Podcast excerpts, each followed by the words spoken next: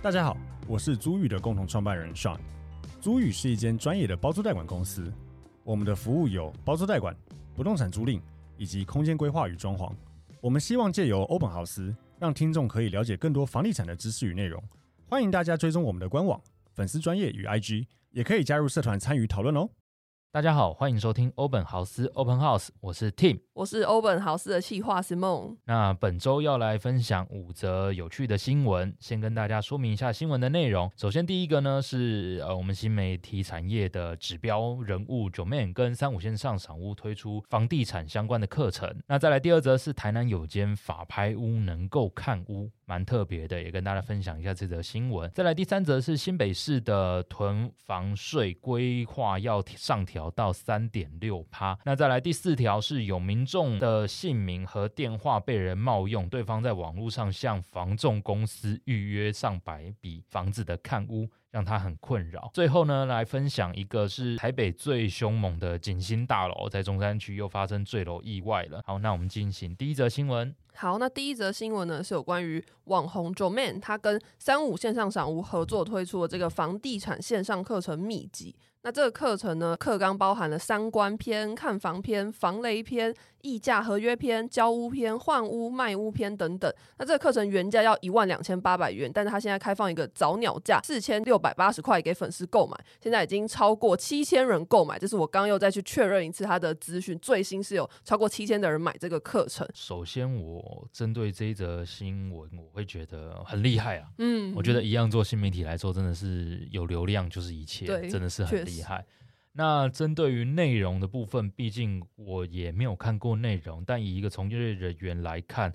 我会觉得教的东西蛮不错的。我会说不错，是因为就是真的基础的啦。如果我的朋友是一个小白来找我，我可能也会类似这样子去归纳，慢慢跟他沟通整个房地产在做什么。嗯，所以你说内容有没有乱写乱教？应该是不会。嗯，对。但你说有没有到要花这个钱去上课呢？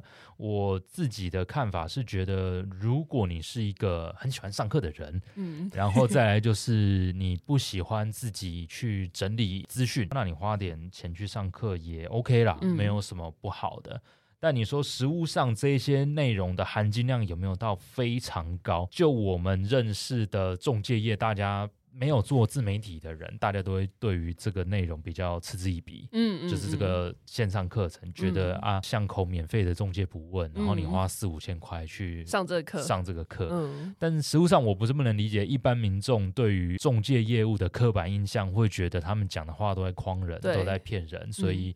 他们就算讲出再怎么专业的建议，我还是想要打折。但你说是不是一定要听他们的课，你才能通盘的了解不动产在干嘛？我觉得是没有到这个程度啦。我刚刚有跟我们小编在聊啊，我觉得上课什么的都是纯理论。我过往也有花钱去上过股票相关的课程，嗯，对，那也是看人家的观念，但跟自己下场去买股票是完全是两件事。对对对，所以不动产我觉得也是一样的概念。嗯、厉害的中介或厉害害的投资客或常常买卖不动产的人，我觉得他们的厉害程度不是在于专业知识很多，嗯，或者是对于这个行业了解的有多深，而是在于他的交易量多，所以他知道买卖洽谈上怎么样是好的谈法，以及什么样是差不多到点了洽谈，你知道这个时间去丢这个价，这个时间放这个价是合理的，经验好的人才能做到这个事情。那做到这个程度，不是说上一点课。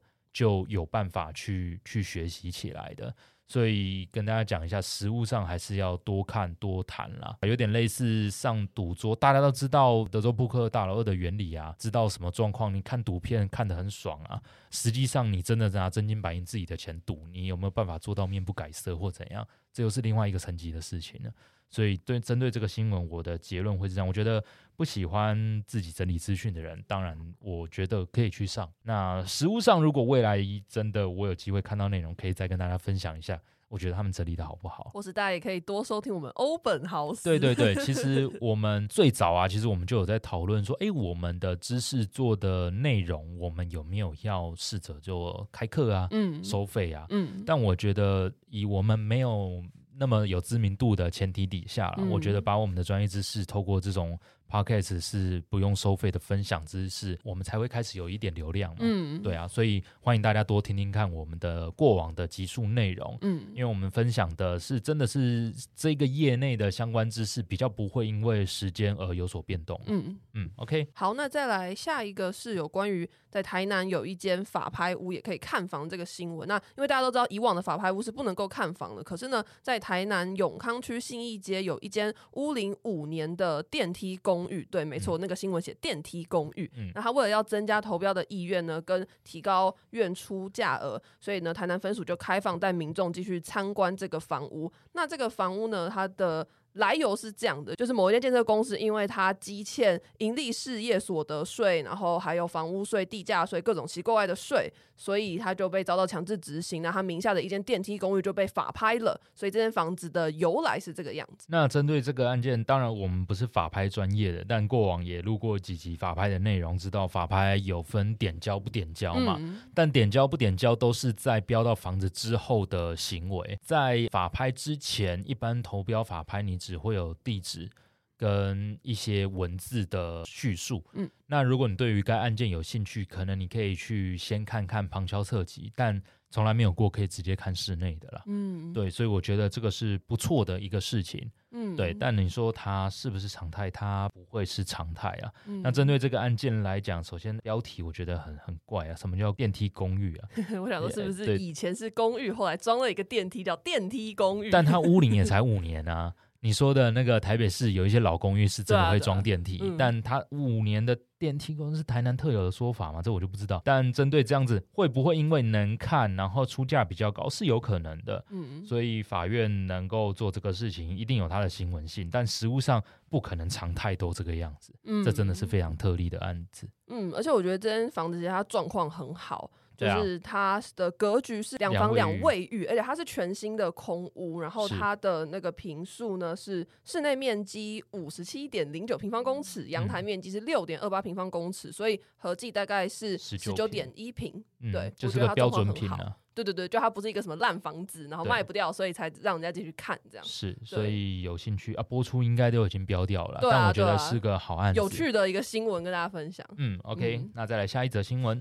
好，下一个新闻呢是新北市规划可能会将囤房税上调到三点六趴。嗯、那因为新北市是台湾持有非自住用社宅人数最多的县市，所以新北市的财政局就提出了一个新北市房屋税征收率自治条例。那如果送议会审查过了之后呢，未来持有非自住两户以上的房屋，它的囤房税就要从一点五趴上升到二点四趴，那增加了大概四千八百元的房屋税。如果是三户以上呢，就会从一点五趴上升到三点六趴，会增加大概一万一千两百元的房屋税。那这个政策会影响到的人数大约有二点六万人，户数大概是七点六万户，它占新北市屋主的一点七趴。那另外呢，市府也会给建商两年的贩售期，如果两年后房子还没卖完的话，它就会比照非自住者来收取税金。那三户以上也一样，都是三点六趴。不过针对劳工宿舍、社宅或是包租代管的税率，还是维持在一点五趴。嗯。那针对这个部分，我的想法会觉得调升这个，当然对于健全整个不动产市场，我觉得是好的啦。嗯，因为大家本来都是觉得房价过高，所以空屋征收比较多的税。你说是不是真的能够打房？我觉得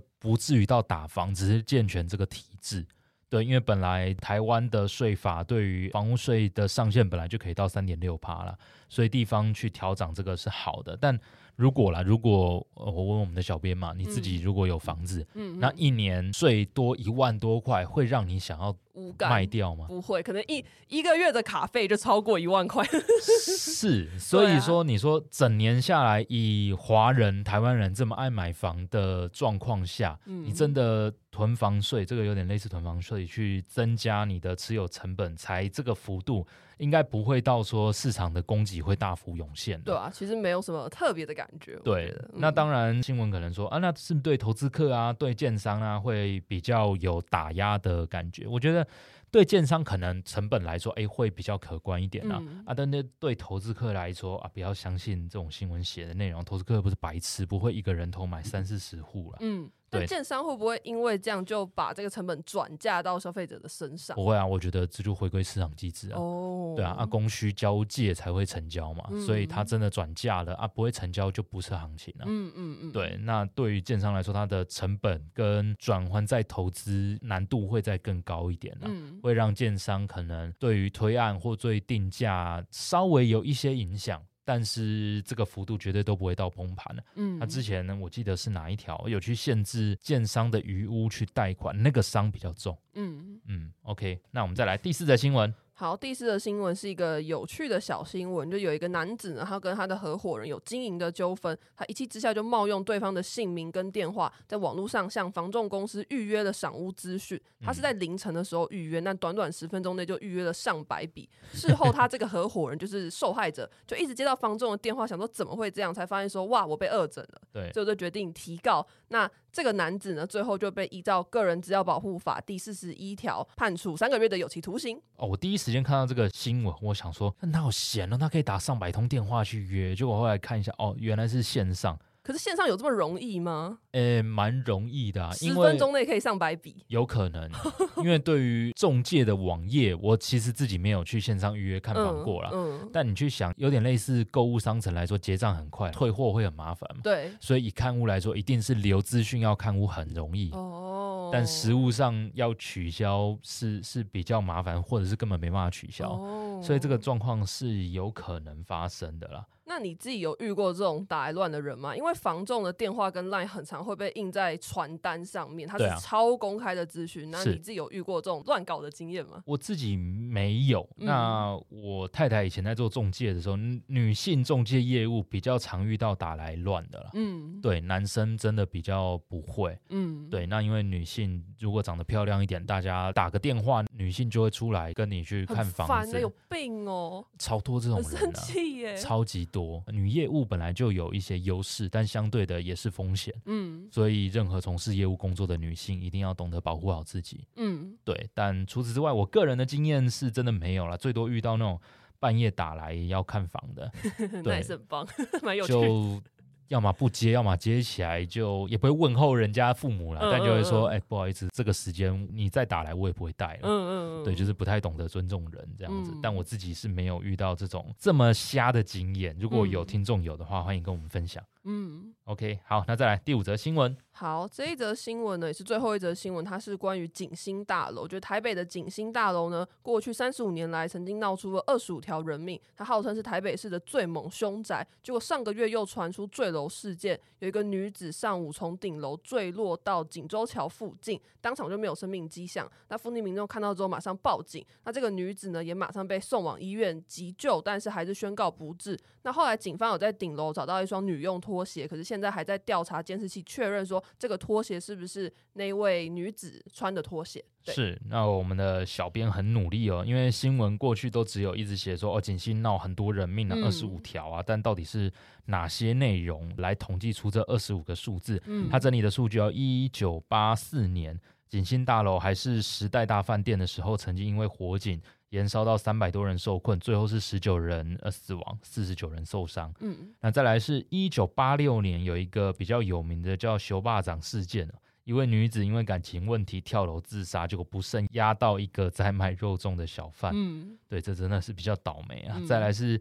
一九九六年，景星大楼疑似又遭到纵火，导致两人死亡，六十一人受伤。那再来，二零一零年有情侣双尸命案。再来比较新的是，二零二零年也有一个女子特别跑到景星大楼去跳楼了。嗯，其实针对于这整个统计完的数字，我觉得当然二十五个算多了，但它的频繁度没有我想象中那么高。有整理才知道，是因为一九八四年就有一个饭店的火警，才导致一次死九人啊。嗯，这是比较多的。实价。登录我们有查到，过去一年就有十七笔的交易啊，最低一平三十五点五万，那最高有到四十七点四万。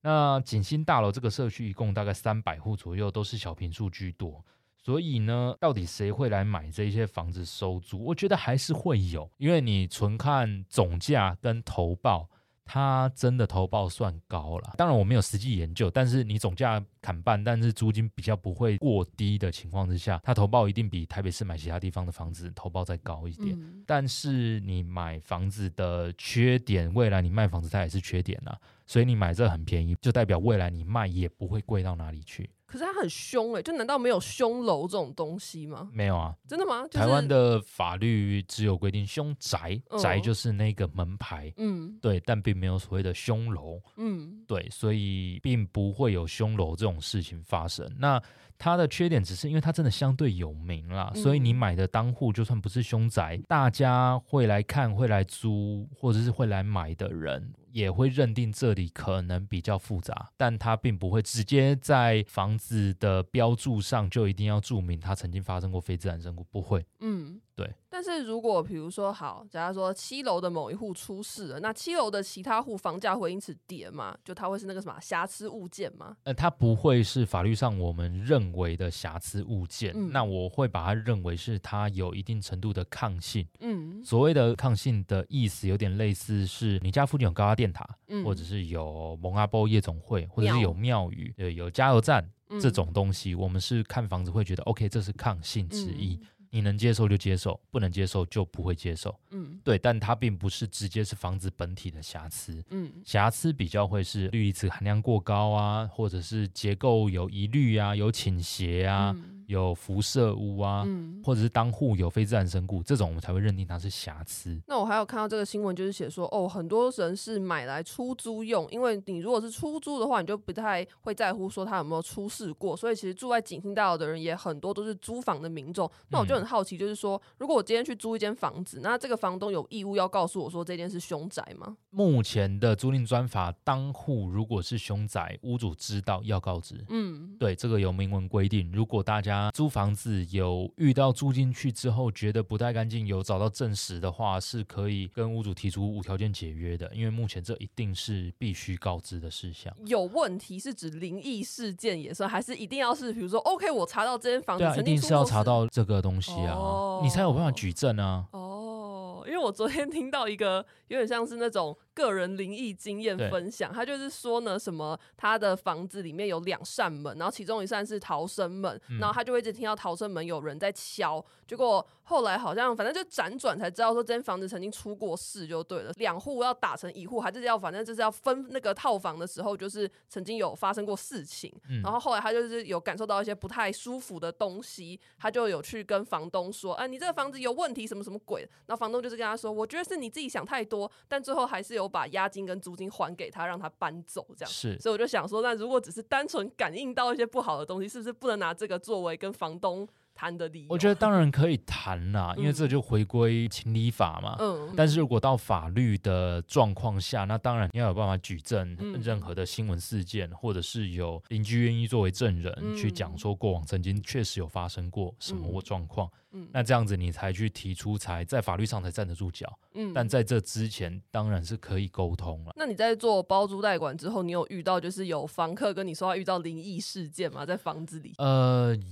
有，真假？过往做。日租的时候有，嗯嗯，很早以前，嗯、但我会觉得莫名其妙，因为日租那个人来来去去。可是他是遇到什么事情？他就说他睡觉睡到一半，听到他出去买早餐的男朋友在叫他。嗯嗯，对啊，我想说，干你自己自己幻听吧，你有什么困难？说不定是啊，说不定很可怕哎、欸。呃，但我的想法是说，因为那个房子我当初已经管理一两年了，嗯嗯，而且日租的那个房客密度是蛮高的，一直换嘛，跟饭店一样。嗯所以我的样本数有好几百组啊，就只有一组这样反应，我当然会觉得，看你有困难哦，是这样、哦，应该是个人问题啦。我我个人会这么觉得。他是很惊恐的跟你讲，还是他讲这件事情背后是说，啊、哦，那这个月可不可以不要算租金吗？还是他只是想？他只是很惊恐的讲说，那他要退、哦、啊？那我觉得很真呢。